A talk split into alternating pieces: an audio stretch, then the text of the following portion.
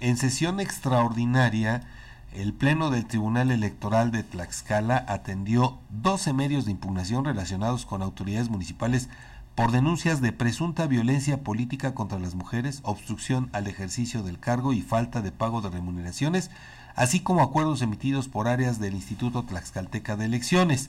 La primera ponencia del magistrado Lino Noé Montiel Sosa sometió, a consideración la resolución del procedimiento especial sancionador donde se denunció al presidente municipal de Ixtenco por violencia política, es la segunda vez, ¿no? Ya que tendría este alcalde una nueva denuncia y por unanimidad ante el incumplimiento parcial de la sentencia se amonestó públicamente el alcalde y se le ordenó acatar lo dictado por el tribunal.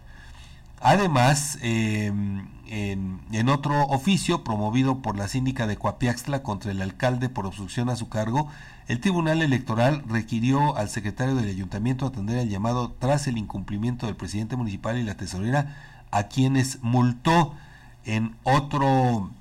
asunto. El presidente de comunidad de Mazatecosco reclamaba pago de quincenas de 2023, se sobreselló al quedar sin materia. Otro recurso más eh, indica que la representante del Partido Verde Ecologista impugnó un acuerdo del ITE y ahí el tribunal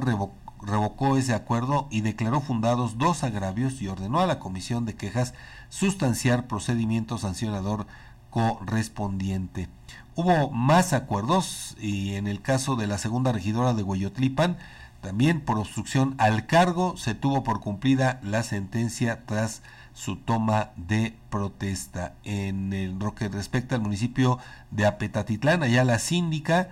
pues eh, hizo lo propio contra un acuerdo del ITE y se dio por cumplida la sentencia al comprobar que esta instancia, el ITA remitió el caso al órgano interno de control. Además, sobre requisitos para candidaturas independientes del ITE, se tuvo por cumplida la sentencia al modificar y reducir el porcentaje de apoyo requerido. Y en el caso de la tercera ponencia de la magistrada Claudia Salvador,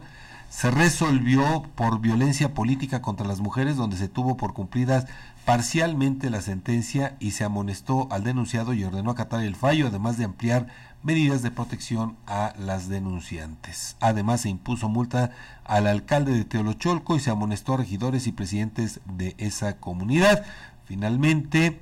eh, pues una queja del partido Movimiento de Renovación Nacional Tlaxcala contra el ITE se tuvo por cumplida la sentencia al exigir constancia de la notificación ordenada, Fabián.